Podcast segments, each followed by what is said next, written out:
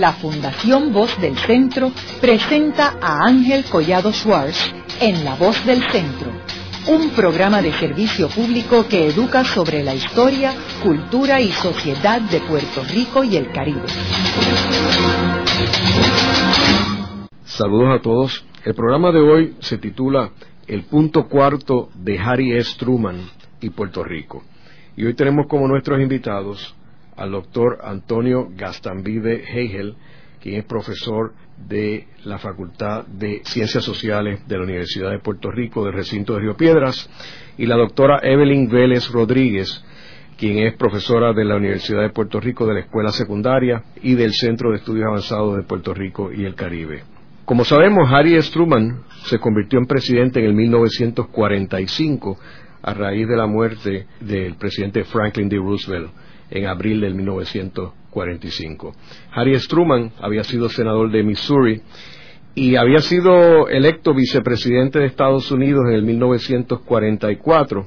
Apenas llevaba tres, cuatro meses como vicepresidente, cuando de momento se convierte en presidente de los Estados Unidos. Posteriormente, en el 1948, Harry Truman decide lanzar su candidatura como presidente de Estados Unidos y es reelecto en contra de todas las proyecciones de todo el mundo. Menciono esto porque sus contrincantes eran muy poderosos. Por el lado de los republicanos era John Dewey, gobernador del estado de Nueva York, y su candidato a vicepresidente era Earl Warren, gobernador del estado de California, o sea, los dos principales estados de Estados Unidos del este y del oeste, Nueva York y California.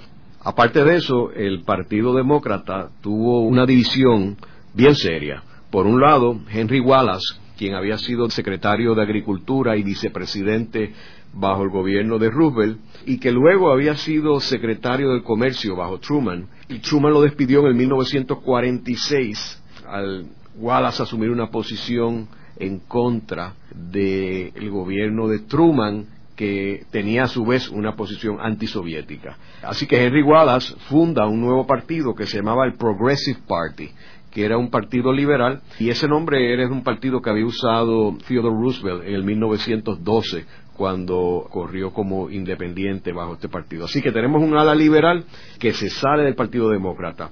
Y tenemos a la vez un ala conservadora. Se funda un partido que se llama el State Rights Democratic Party, que se conocía como Dixiecrats. Y ahí el gobernador de South Carolina, Strom Thurmond, se presenta como candidato a presidente por ese partido y el vicepresidente era el gobernador de Mississippi. Así que teníamos el bloque del sur conservador que difería con Truman por su política de derechos civiles y por otro lado el grupo liberal que difería con Truman eh, con la posición antisoviética. Así que el Partido Demócrata se divide en tres pedazos. Y el Partido Republicano tenía dos candidatos fantásticos. Y a pesar de eso, pues Harry Truman salió reelecto. Luego, en 1949, en su primer mensaje al país, Harry S. Truman lanza varios conceptos nuevos en ese mensaje. Y uno de ellos es este famoso punto cuarto. Y me gustaría comenzar el programa, Toño, explicándole a nuestros radioescuchas qué era el punto cuarto y por qué surgió el punto cuarto. Muchos saludos a los radioescuchas. Básicamente el punto cuarto era el cuarto de los puntos en que Truman dijo que iba a enfatizar la política internacional de su presidencia, que era la primera y única para la que fue electo, ya que él había sustituido al presidente Roosevelt en 1945. Y básicamente lo que hacía era comprometer a Estados Unidos con ofrecer asistencia técnica. Y esta eh, es una parte importante, ¿verdad? Porque era asistencia técnica para el desarrollo. Y básicamente eso es lo que era el punto cuarto en su origen. De ahí en adelante, el programa del punto cuarto, entonces sería ese programa de asistencia técnica. ¿Y por qué se incluyó, Toño? Bueno, se incluyó, yo diría, por, por dos razones principales, ¿verdad? Se lo sugiere un funcionario del Departamento de Estado involucrado precisamente con lo que hasta entonces habían sido las experiencias de asistencia técnica del gobierno de Estados Unidos, sobre todo en América Latina y el Caribe, de nombre Ben Hardy. Le escribe un memorando al presidente sugiriéndole que en su programa de trabajo, en su discurso de juramentación, incluya algo, algún compromiso sobre esto de la asistencia técnica, que por cierto el gobierno de Estados Unidos más bien había reducido después de, terminar la guerra. Y a Truman le gustó la idea y lo incluyó, pero efectivamente él no sabía bien de lo que estaba hablando. Y yo creo que en realidad la sugerencia de Hardy y la inclusión por parte de Truman tiene que ver con la emergencia de la idea del desarrollo económico y de la cooperación internacional para el desarrollo económico, que es una idea que realmente no existía antes de 1946, después de la Segunda Guerra Mundial, emergía de dos fuentes fundamentalmente. La preocupación británica con la inestabilidad social en su imperio antes de la Segunda Guerra Mundial, agudizada entonces después por la guerra misma, donde entonces se fundaron comisiones que hablaban de desarrollo económico y social y, y empezaban a manejar el concepto en ese contexto ¿verdad? De, los países que después se llamarían subdesarrollados y por otro lo que terminaría siendo la emergencia, o sea, la, instancia más influyente en esta emergencia de la idea del desarrollo, que eran los proyectos populistas de América Latina y los programas de industrialización por sustitución de importaciones, sobre todo en los países más grandes, Argentina, México y sobre todo Brasil. Y entonces, por presión de estas dos iniciativas, se venía popularizando la idea del desarrollo, pero el gobierno de Estados Unidos, por lo menos el presidente Truman y la mayor parte del gobierno de Estados Unidos, no estaba consciente de eso hasta que él lanzó el punto cuarto. Y entonces la reacción fue tan positiva y avasallante que dijeron, bueno, ahora tenemos que hacer algo con esto. ¿Tú dirías que parte de lo que causó esa reacción y esa sorpresa en América Latina, particularmente, fue el hecho de que Estados Unidos estaba concentrado en ayudar a la reestructuración de Europa y todos los recursos estaban dirigidos a Europa y que eso había creado cierto resentimiento en términos de América Latina de que Estados Unidos en estos inicios de la Guerra Fría daba por sentado a América Latina como que era un territorio que ellos tenían y no le asignaron recursos a Latinoamérica y ellos vieron como esto como la, luz al final del túnel. Absolutamente, y, no solamente eso, sino que en Naciones Unidas se creó una comisión económica para Europa, que no era sino la administradora de lo que hasta hoy día se conoce como el Plan Marshall, pero, pero si bien el gobierno de Estados Unidos financió la reconstrucción económica de Europa en el contexto de la Guerra Fría, además y para atajar los avances de los partidos socialistas y comunistas electoralmente después de la guerra, también apoyó la creación de una comisión económica para Asia, que mi lectura es que iba dirigida un poco a tratar también de atajar lo que después sería la revolución china, sin éxito. Y en América Latina no solo se, se sentían los gobiernos que emergieron de la guerra desatendidos por Estados Unidos, sino que después que el apoyo que Estados Unidos le reclamó a los, a, los, países que le declararon la guerra al eje nazifascista, más allá de los pocos que, que, proveyeron tropas como Brasil y, México, era que participaran en, los suministros de materiales estratégicos sin especular con los precios. Entonces, después que, que los países aportan eso y aún así crean grandes reservas de dólares, al, finalizar la guerra, Estados Unidos dejó que se dispararan los precios y las reservas de dólares de estos países prácticamente desaparecieron de la noche a la mañana. Entonces, en ese contexto, los gobiernos de, América Latina, adoptando por primera vez el nombre de América Latina como, como su nombre regional, cosa que tampoco había ocurrido antes, lograron la creación de una comisión económica para América Latina, la célebre CEPAL, con la oposición de Estados Unidos en Naciones Unidas, por cierto. Logran imponerle a Estados Unidos la creación de la CEPAL en 1947. Pero aquí hay una paradoja, porque el gobierno de Estados Unidos, el Departamento de Estado, había estado hostil a la idea de la CEPAL, hostil a la idea del desarrollo de la industrialización por sustitución de importaciones, según se había producido durante la depresión y la guerra en, en estos países más grandes, y según planteaba la CEPAL como modelo para continuar siguiendo en los países de América Latina. Sin embargo, cuando Hardy le propone esto a Truman, Truman no había registrado, por eso que, que digo que no sabía bien de lo que estaba hablando, no había registrado que había toda esta postura hostil de su gobierno a lo que emergía como Liga del Desarrollo. Pero la reacción del mundo entero fue tan entusiasta que entonces, bueno, ellos ya no podían dar marcha atrás.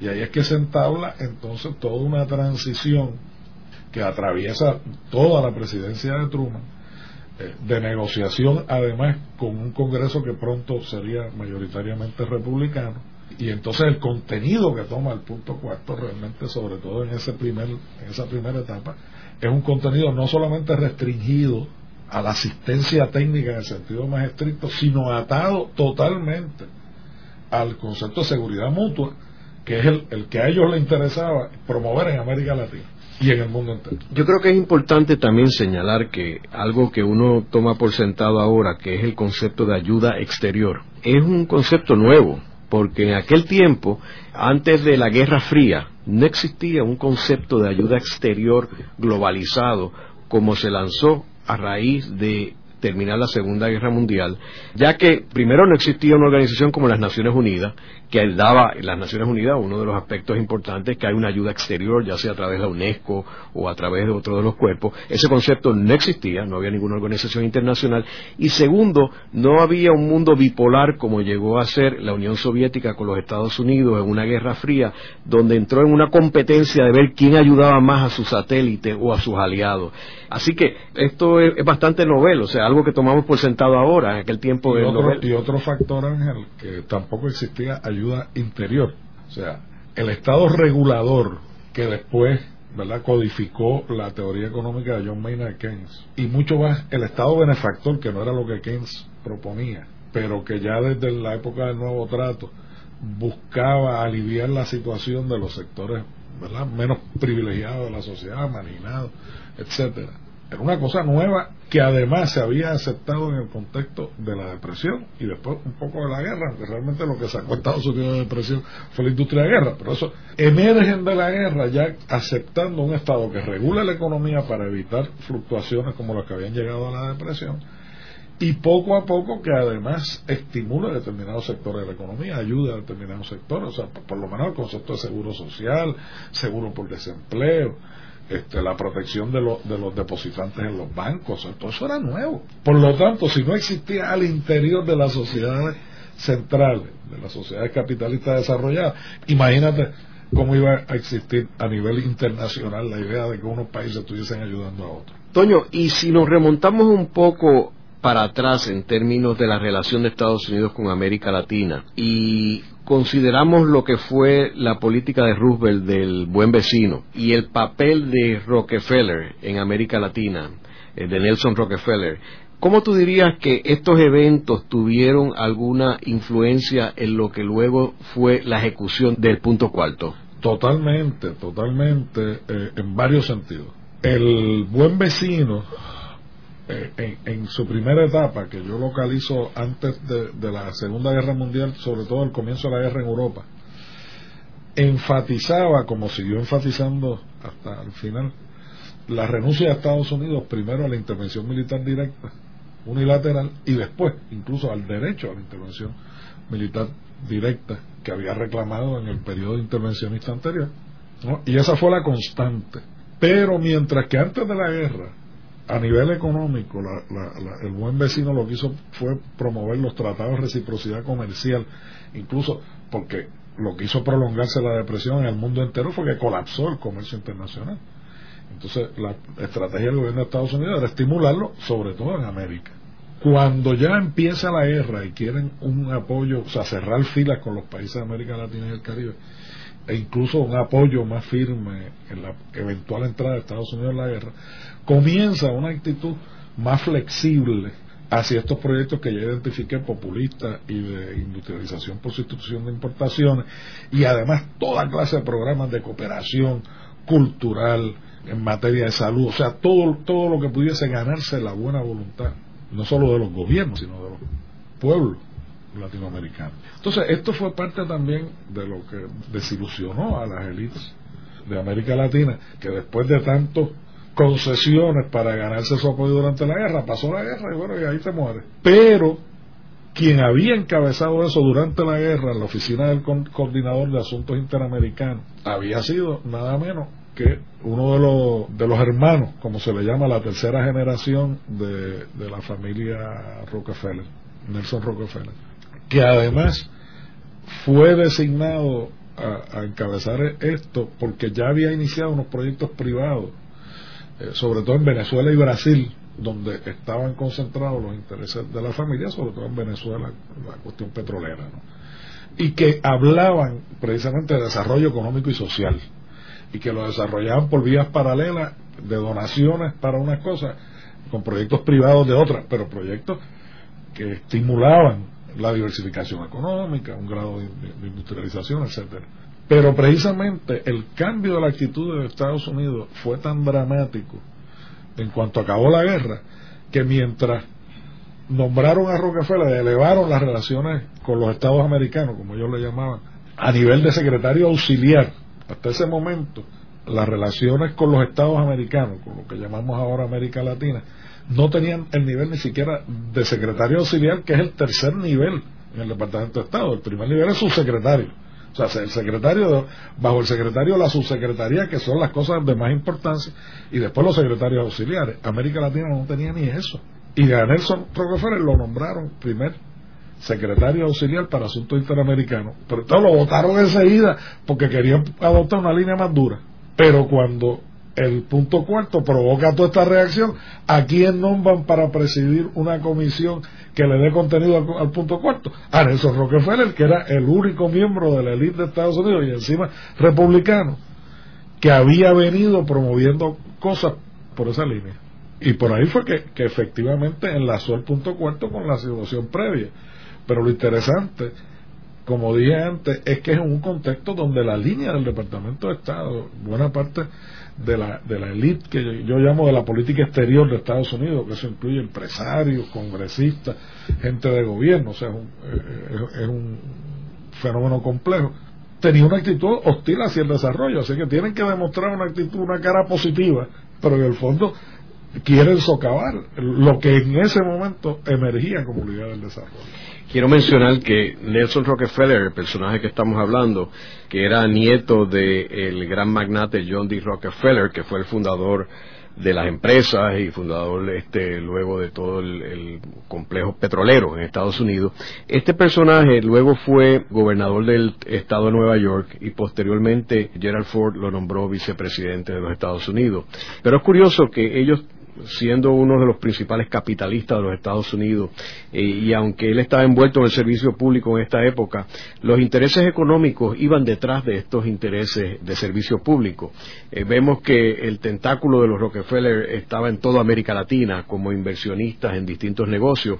Y si vemos el caso específico de Puerto Rico, es curioso que los Rockefeller también estuvieron envueltos en Puerto Rico, y en aquel tiempo, que era un momento de manos a la obra, del lanzamiento de la industria turística, no es una casualidad que el principal hotel fuera de San Juan, pues era el Hotel Dorado Beach, que era parte de los Rock Resorts, al igual que el de Islas Vírgenes de Canil Bay en St. John, que era Rock Resort que pertenecía a los Rockefeller. También no es una casualidad que el principal banco norteamericano en aquellos tiempos era el Chase Manhattan Bank, cuyo chairman, presidente de la Junta, era un Rockefeller, un hermano de Nelson. Y más aún, no es una casualidad que la principal línea aérea, o una de las dos principales líneas aéreas en Puerto Rico, era Eastern Airlines, en la cual uno de los Rockefellers era también miembro importante de la junta de directores y ellos eran accionistas importantes. Así que tenemos Eastern Airlines, Chase Manhattan, Dorado Beach, tres complejos importantes en términos de la economía de Puerto Rico. Los Rockefeller tenían una posición importante. No solamente eso, sino que eran tres hermanos distintos, porque el Dorado Beach y los hoteles de St. John eh, los promueve Lawrence Rockefeller. Correcto. Que era el ecologista de la familia. Y los promueve bajo un, imaginario, un discurso, unos objetivos ecologistas. que además se mantuvieron en el Dorado Beach por muchos años y hacen tan penoso el que se haya cerrado ese hotel que, que básicamente se diseñó para preservar la naturaleza en sus alrededores. O sea, el fideicomiso de conservación no lo podía haber hecho mejor. Entonces, por otro lado, el que presidió el Chase Manhattan y, después de la muerte de Nelson se convirtió en el jefe de la familia, era David Rockefeller, que era el, menor. Adicional a lo que tú mencionas, el ala privada de estos proyectos de Rockefeller en América Latina era la IBEC, International Basic Economic Corporation. Y después que salió de Venezuela y Brasil, uno de los primeros lugares donde hubo proyectos de la IBEC fue en Puerto Rico y concretamente urbanizaciones en Cagua, si no me equivoco, Villa del Rey, o de las primeras urbanizaciones en Cagua fueron proyectos de la IBEC. Haremos una breve pausa, pero antes los invitamos a adquirir el libro Voces de la Cultura, con 25 entrevistas transmitidas en La Voz del Centro. Procúrelo en su librería favorita o en nuestro portal.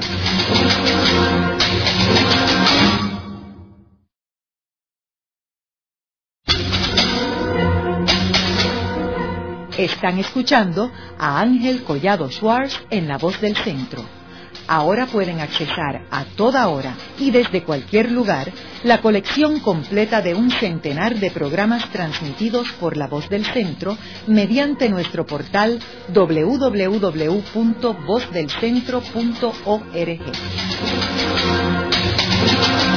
Continuamos con el programa de hoy titulado El punto cuarto de Harry S. Truman y Puerto Rico Hoy con nuestros invitados, el doctor Antonio Gastambide Hegel, quien es profesor de la Facultad de Ciencias Sociales de la Universidad de Puerto Rico del recinto de Río Piedra, y la doctora Evelyn Vélez Rodríguez, quien es profesora en la escuela secundaria de la Universidad de Puerto Rico en Río Piedras. Eh, estábamos hablando en el segmento anterior sobre los antecedentes del punto cuarto que el presidente Harry Truman lanzó en su mensaje al Estado en el 1949. Evelyn, eh, me gustaría que entráramos ahora. ¿Qué reacción hubo en Puerto Rico? Como sabemos, en el 1948 Puerto Rico tuvo la primera elección para gobernador y Luis Muñoz Marín salió electo gobernador en noviembre del 48 y Antonio Fernández Cern comisionado residente en Washington. ¿Qué reacción hubo del gobierno de Puerto Rico cuando Truman lanzó este concepto del punto cuarto? Es bien interesante la reacción en Puerto Rico porque en ese momento Luis Muñoz Marín entendió que Puerto Rico no iba a recibir nada sino a ofrecer. Ya Puerto Rico tenía experiencias con becas que los estudiantes del Caribe podían solicitar mediante la Comisión del Caribe aquí en Puerto Rico. Y tanto Jesús Tepiñero como Rafael Pico, que eran miembros de la Comisión del Caribe, le proponen al presidente Harry S. Truman en 1950 la idea de utilizar a Puerto Rico, la experiencia que tenía Puerto Rico en esas becas como parte del programa del punto cuarto. El 5 de julio de 1950, Luis Muñoz Marín le ofrece al presidente Truman utilizar a Puerto Rico como centro de adiestramiento, pero más interesante que antes del ofrecimiento de Puerto Rico como centro de adiestramiento de asistencia técnica, ya la Asamblea Legislativa había asignado 50 mil dólares para ese programa. O sea, tan temprano como ya en noviembre del 49, Puerto Rico había preparado un manual, un documento de la ayuda que Puerto Rico iba a ofrecer en el punto cuarto. Entonces vemos como el Partido Popular Democrático, la élite del Partido Popular Democrático, se apropia del punto cuarto en términos de asistencia técnica y lo convierte en otro programa distinto al que se llevaba a cabo en Estados Unidos y el propósito era una agenda de adelantar la internacionalización de manos a la obra y darle legitimidad al Estado Libre Asociado. Y por cierto, estaba en estación. Estaba en eso. Era un mecanismo de negociación. Nos preguntamos por qué el interés de Muñoz de no recibir ayuda técnica del punto cuarto, sino ofrecer ayuda técnica. En ese momento en Puerto Rico empiezan a llegar personas a recibir asistencia técnica, cosa que no se daba en Estados Unidos, antes de que se implementara la ley del punto cuarto en Estados Unidos. O sea, el punto cuarto lo que hacía era ofrecerle ayuda técnica a países del tercer mundo. Bueno, finalmente, o sea, en, algún momento tendríamos que, decir en qué, en qué devino el, el, punto cuarto. Ya mencionamos que fue el contexto de la ley de seguridad mutua. Lo que hace es que condiciona la asistencia técnica. Lo que sucede es que en Estados Unidos condiciona la asistencia técnica a tratados de inversión. En el caso de Puerto Rico, y envía, Estados Unidos enviaba técnicos a esos países subdesarrollados para enseñarle técnicas ya sea en la agricultura, en la ganadería, en la utilización de fuentes de agua. en el caso de, que tenían que estaba condicionado a los tratados de inversión. ¿Qué significa como, Como funcionaba en Estados Unidos. No, pero, los tratados de inversión eran eran tratados que facilitaban la inversión de capital estadounidense, en esos países y le ofrecían garantías en términos de, de, no, de no nacionalización, eh, sin una indemnización aceptada por el empresario, etcétera. O sea que el punto cuarto lo que ofrecía era, primero a los países le ofrecía una ayuda técnica a cambio de que permitieran que intereses norteamericanos invirtieran en esos países. Porque la línea oficial del gobierno de Estados Unidos sería, hasta muchos años después, o sea, realmente la gran concesión de la Alianza para el Progreso fue aceptar el estímulo del desarrollo por parte del Estado y la industrialización en esos países, porque la línea oficial del gobierno de Estados Unidos en esa primera etapa de, lo que yo llamo el, buen socio, ¿verdad? el abandono del buen vecino y, y lo que va a ser la política hasta ahora, es que la manera de industrializarse es por inversión estadounidense. Esa era la línea oficial, por lo tanto, tú quieres ayuda técnica para desarrollar otras cosas, servicios públicos, agricultura, etcétera, etcétera. Yo te doy la ayuda técnica, pero tú facilitas el capital estadounidense que es el que te va a industrializar. Ahora, lo que dice Evelyn es que en el caso de Puerto Rico no fue así. En el caso de Puerto Rico, el punto cuarto toma otra dimensión completamente distinta a la que estaba ocurriendo en Estados Unidos. ¿Tú dirías que es porque ya estaban las inversiones norteamericanas aquí? Yo diría que la élite del Partido Popular utilizó el discurso del punto cuarto para adelantar su agenda. Una agenda en términos de promocionar el desarrollo económico que aquí se estaba implementando con manos a la obra desde el 47, tener entonces algún mecanismo de negociación frente a los Estados Unidos, mostrando que bajo la relación con Estados Unidos el desarrollo era posible, internacionalizar manos a la obra y darle legitimidad luego al Estado libre asociado a partir de 1952. El ejemplo claro de esto es que en los primeros dos años todo el financiamiento del programa corre por parte del gobierno de Puerto Rico. El programa del punto cuatro estuvo adscrito a la Junta de Planificación porque era el doctor Picó quien estaba en la Junta de Planificación y quien tenía experiencia con las becas de la Comisión del Caribe.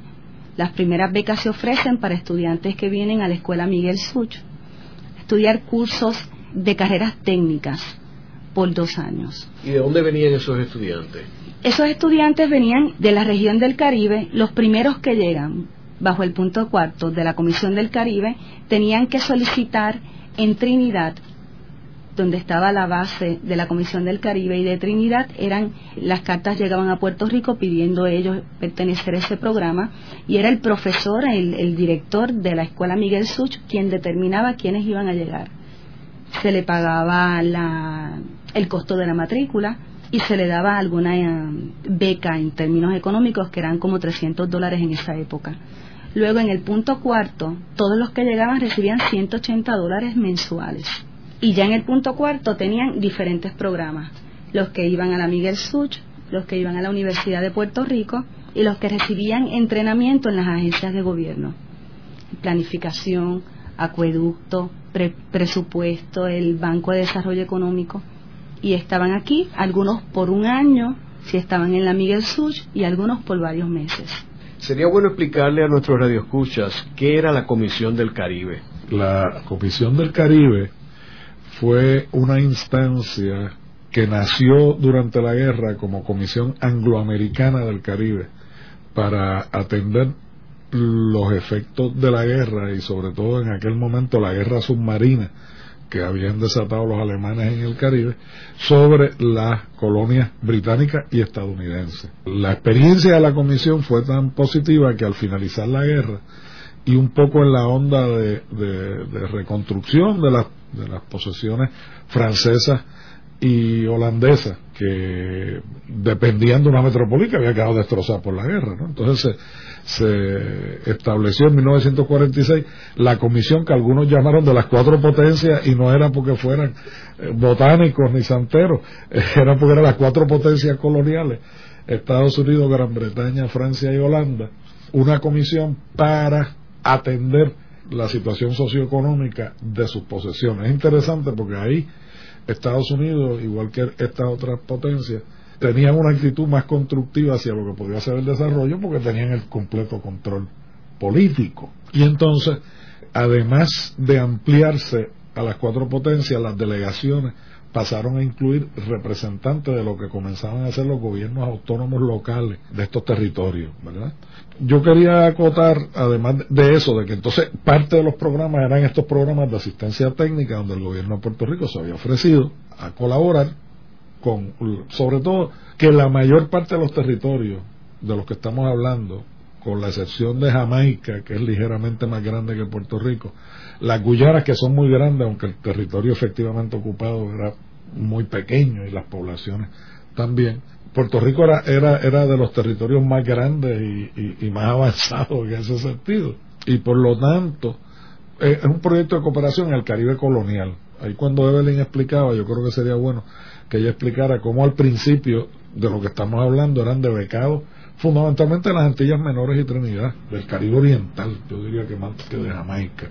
Y entonces después, una vez se, se coloca en el contexto de punto cuarto, punto cuarto, ya institucionalizado por el gobierno de Estados Unidos, aunque con las particularidades puertorriqueñas, que también es interesante, que por un lado, mientras que la tendencia en Estados Unidos era enviar técnicos y asesores al resto del mundo, eh, en el caso de Puerto Rico siguió siendo traer personas de otras partes y, ya no solo de América Latina y el Caribe, sino de otras partes del mundo a Puerto Rico en el contexto del, punto cuarto. Evelyn mencionó que estas becas existían antes del punto cuarto y estos personajes que venían de las Antillas no tenían un problema de idioma porque hablaban inglés, ¿no? Bueno, al principio con la educación que se llevaba a cabo en la escuela Miguel Such, uno de los requisitos era que los estudiantes tenían que saber español. Eso trajo cierta controversia en el inicio del programa y luego entonces se llegó a, la decisión de que se iban a utilizar los dos idiomas.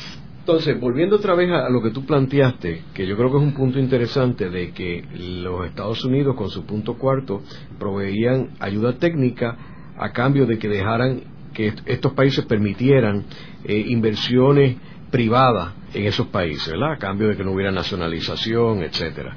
Sin embargo, en el caso de Puerto Rico eso no fue así, primero porque estaban las empresas de aquí y segundo porque Puerto Rico, por lo que tú mencionas, o sea, no, no recibió ayuda técnica de Estados Unidos, sino que utilizó esto como una oportunidad para capitalizar de la relación y el estatus de Puerto Rico y que Puerto Rico podía ser una vitrina en términos del desarrollo o podría ser un puente con América Latina, nosotros adiestrando personas de otros países. ¿Es correcto?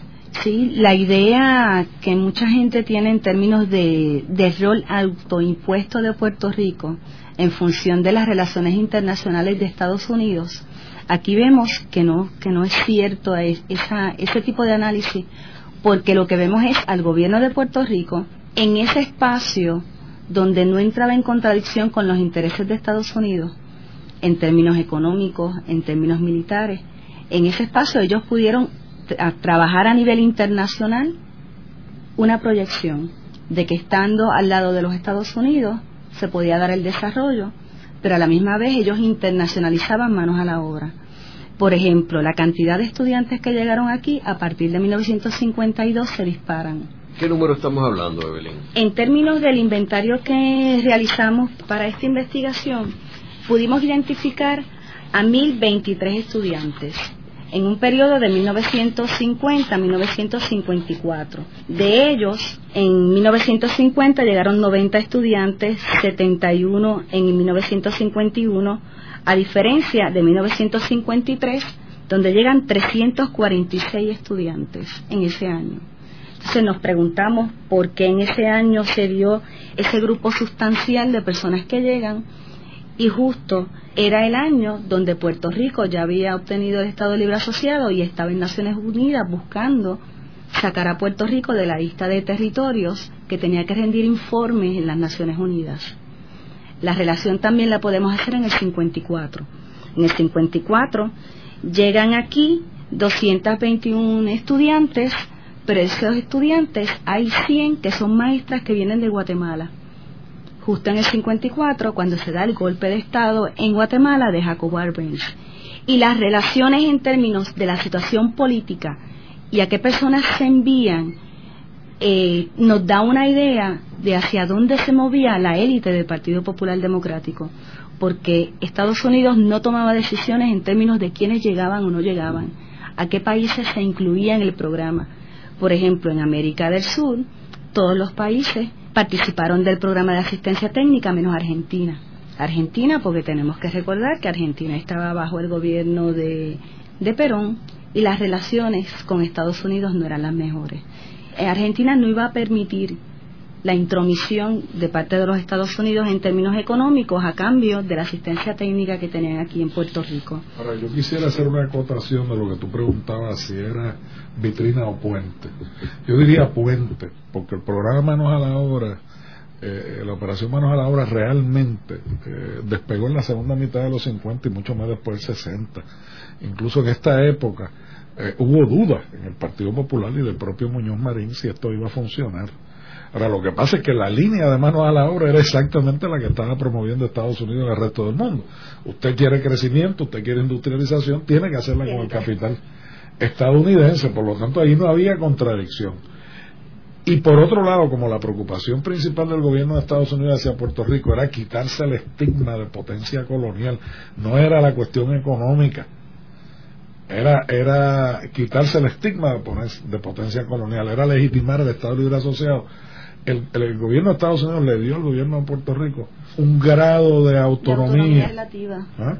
que no se daba en ellos mismos, en el sentido de que, por ejemplo, para dar un solo ejemplo, mientras que la CETAL por cautela no hablaba de planificación económica, sino, sino eh, eh, programación económica, porque planificación sonaba muy socialista aquí había una junta de planificación y una escuela de planificación y el gobierno de Estados Unidos se metía con eso. Es interesante lo que tú planteaste de Guatemala, de que Guatemala eh, envió eh, una cantidad eh, interesante, 100 maestras. 100 maestras en el año donde surge el golpe de Estado porque debemos resaltar que ese golpe de Estado fue uno planificado por la Agencia Central de Inteligencia, según ha demostrado todos los documentos que han salido públicos, y en el cual este, ellos tuvieron un rol protagónico.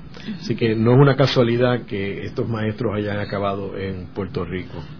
Igual ocurre con las personas que llegaron desde Asia desde Asia vamos a tener en el año 1953 101 participantes en el programa de asistencia técnica en Puerto Rico. Y justo eso coincide con la guerra de Corea. Anterior a eso, en los primeros dos años no hubo participación de Asia. Haremos una breve pausa, pero antes los invitamos a adquirir el libro Voces de la Cultura, con 25 entrevistas transmitidas en La Voz del Centro procúrelo en su librería favorita o en nuestro portal.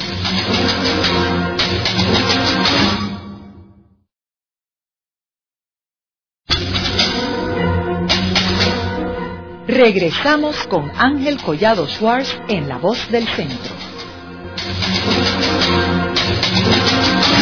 Continuamos con el programa de hoy titulado El punto cuarto de Harry S. Truman y Puerto Rico, Hoy con nuestros invitados, el doctor Antonio Gastambide Hegel, quien es profesor de la Facultad de Ciencias Sociales de la Universidad de Puerto Rico del recinto de Río Piedra, y la doctora Evelyn Vélez Rodríguez, quien es profesora en la escuela secundaria de la Universidad de Puerto Rico en Río Piedras. Evelyn, ¿y qué sucede con el punto cuarto después de la creación del Estado Libre Asociado en el 52? En el 52 es bien interesante porque Muñoz trata de darle legitimidad al Estado Libre Asociado en dos direcciones.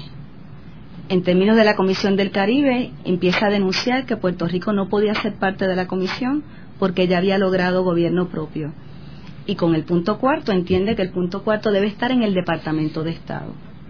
Dentro del Departamento de Estado se crea la Subsecretaría de Relaciones Internacionales con el doctor Morales Carrión a su cargo y el Departamento de Estado asume ese programa del punto cuarto, pero esta vez con otro nombre. No podemos decir que desaparece el punto cuarto, sino que se transforma. Esta vez se transforma en el programa de intercambio educativo y cultural. La diferencia es, abismal entre los dos programas.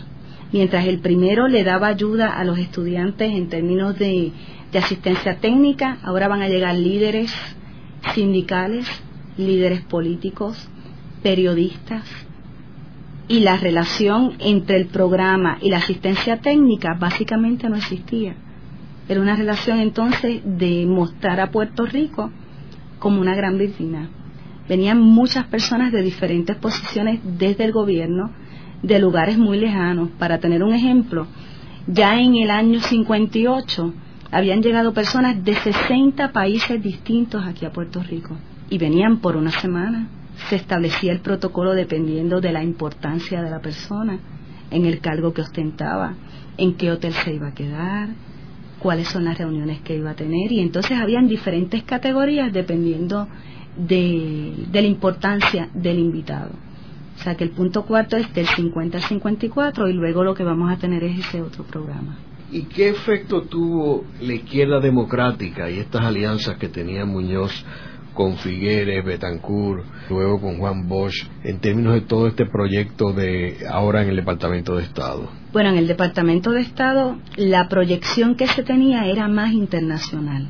Muchas personas que venían, por ejemplo, de un inventario que hicimos en la investigación, del 55 al 60, llegaron 1.868 personas de ese grupo de personas de América Latina era su mayoría.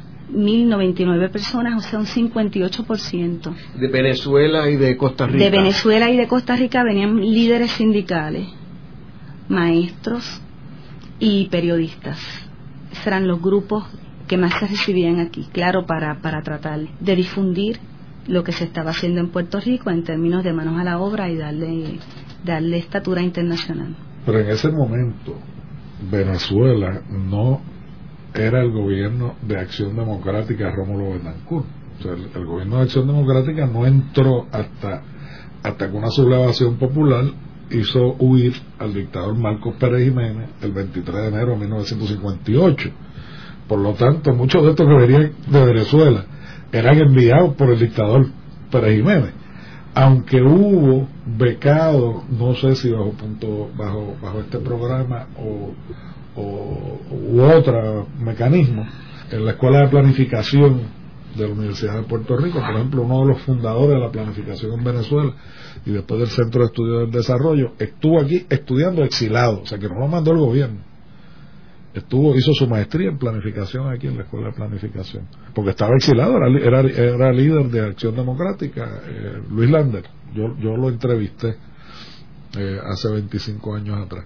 Entonces ahí hay una acotación de, de cómo es que se da la identificación de Puerto Rico con la cuestión democrática y no necesariamente es a través de este programa o sea, realmente la lectura que, que, que, yo hago, ¿verdad? Y, y que realmente eh, como quien dice, elaborado poco, documentado poco, pero que está en la documentación de la época, es que realmente, de nuevo, en ese espíritu de, autonomía relativa que mencionó Evelyn, con que Estados Unidos quiere legitimar el Estado Libre Asociado, quiere demostrar lo bueno que es Estados Unidos con Puerto Rico, entonces le da cierta gabela. Por ejemplo, Rómulo Betancourt, de primera intención, se exiló en Costa Rica, que era el país democrático del momento donde acababa de ocurrir la, la revolución de José Figueres. Entonces Pérez Jiménez presiona a Estados Unidos para que voten a Betancourt de Costa Rica y viene a parar a Puerto Rico. Incluso el, el gran manifiesto de Pérez Jiménez, que se llama Venezuela, Política y Petróleo, el prefacio está firmado Mar Chiquita, Puerto Rico, diciembre de 1956. Pero justamente, Pérez Jiménez entonces dice, pero mira, lo sacan de Costa Rica y mira, lo llevan a un territorio que es de y entonces el gobierno de Estados Unidos presionó al gobierno de Puerto Rico y, hizo salir a Rómulo. Pero ya estaba trabada la amistad con Betancourt y la relación con, con, eh, con Figueres. Lo que ocurre es que aquí, según mi lectura, ¿verdad? Yo no sé eh, si Evelyn está de acuerdo con eso, el Partido Popular y sus detractores proyectaron hacia, hacia la operación Manos a la Obra, fines de los 40, punto cuarto, una cuestión de la izquierda democrática que realmente se, emana de, fines de los, de los 50, con la caída de Pérez Jiménez, con la revolución cubana. Cuando entonces, pues, ante una izquierda presuntamente no democrática, ellos van a representar una izquierda democrática. Hay una onda de, de, ver esto desde fines de los 40 a principios de los 50, cuando en realidad las investigaciones que hemos hecho nosotros al respecto lo que reflejan es que es posterior. ¿Y qué reacción hubo internacionalmente a esta gestión del punto cuarto aquí? Bueno, la cantidad de personas que solicitaban para venir a, Puerto Rico, las cartas se encuentran en el archivo general, es impresionante. Porque claro, hay que verlo en el contexto de que la gente buscaba la forma de, de mejorar su situación a nivel personal y yo me pregunto hasta qué punto este tipo de programa llegó a lograr el objetivo deseado por parte del Partido Popular Democrático. Porque si era en la primera parte del 50-54, no tenemos forma que no sea entrevistando a las personas que participaron del mismo, si llegaron a ocupar alguna función de importancia en sus países. Pero ya cuando trabajamos del 50 al 60, lo que sí llegan son informes de periódico las personas que estaban aquí, una vez llegaban a sus respectivos países, escribían unos artículos hablando maravillas sobre Puerto Rico y esos artículos llegaban acá, en términos de esa promoción de la autoimagen, no de una imagen impuesta por parte de los Estados Unidos. Tenemos que ver que en estos años, en estos años, particularmente en 1950, es que surge la revolución de Puerto Rico, en la cual eh, hizo primera plana en muchos periódicos alrededor del mundo, que la revolución de Puerto Rico no fue solamente en varios pueblos de Puerto Rico, sino en la Blair House de Washington, el cual hubo un atentado contra el propio presidente Harry S. Truman. Así que esto fue la portada en, en prácticamente todos los periódicos importantes del mundo. Este proyecto del punto cuarto y lo que estaba haciendo Puerto Rico, yo creo que hasta cierto punto servía como para minimizar este impacto de una supuesta imagen negativa para el gobierno de Luis Muñoz Marín. Luego de la pausa, continuamos con Ángel Collado Schwartz en La Voz del Centro.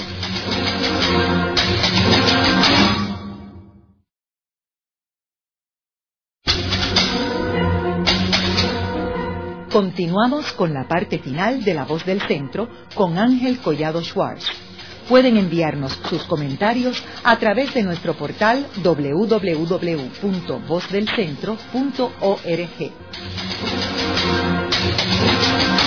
Continuamos con el programa de hoy titulado El punto cuarto de Harry S. Truman y Puerto Rico. Hoy con nuestros invitados, el doctor Antonio Gastambide Hegel, quien es profesor de la Facultad de Ciencias Sociales de la Universidad de Puerto Rico del recinto de Río Piedra, y la doctora Evelyn Vélez Rodríguez, quien es profesora en la Escuela Secundaria de la Universidad de Puerto Rico en Río Piedras. Toño, luego de 1954, que hablamos lo que es el punto cuarto y todo este programa pasa de la Junta de Planificación de Puerto Rico al Departamento de Estado. Y tenemos que recordar que en 1952, aunque Luis Muñoz Marín es reelecto y el Partido Popular, en el caso de Estados Unidos hay un cambio de gobierno porque Harry Truman decide no postularse para la reelección y es sustituido por el candidato del Partido Republicano Dwight D. Eisenhower, el cual hay un, un, cambio significativo porque tenemos que recordar que el Partido Demócrata había estado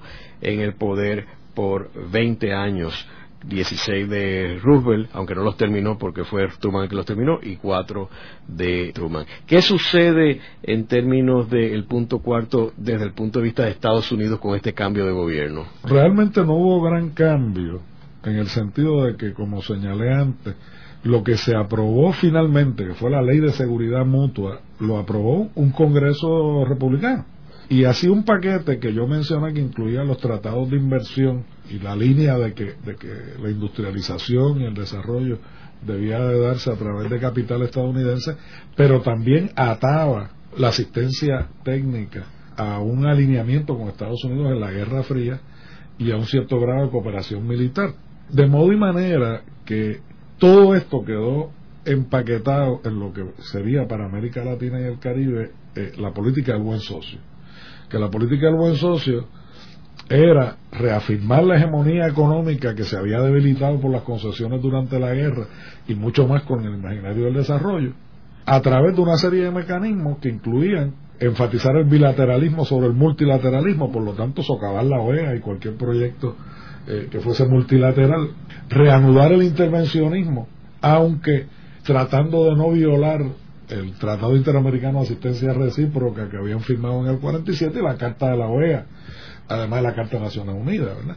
Por lo tanto, recurriendo a intervenciones que fuesen secretas, aunque fuesen secretas entre comillas, como el derrocamiento, el derrocamiento del gobierno de Arbenz en Guatemala, que todo el mundo sabía que había sido el gobierno de Estados Unidos y que había sido la CIA, pero como ellos no tenían que admitirlo, se creían que no, que, no se habían enterado.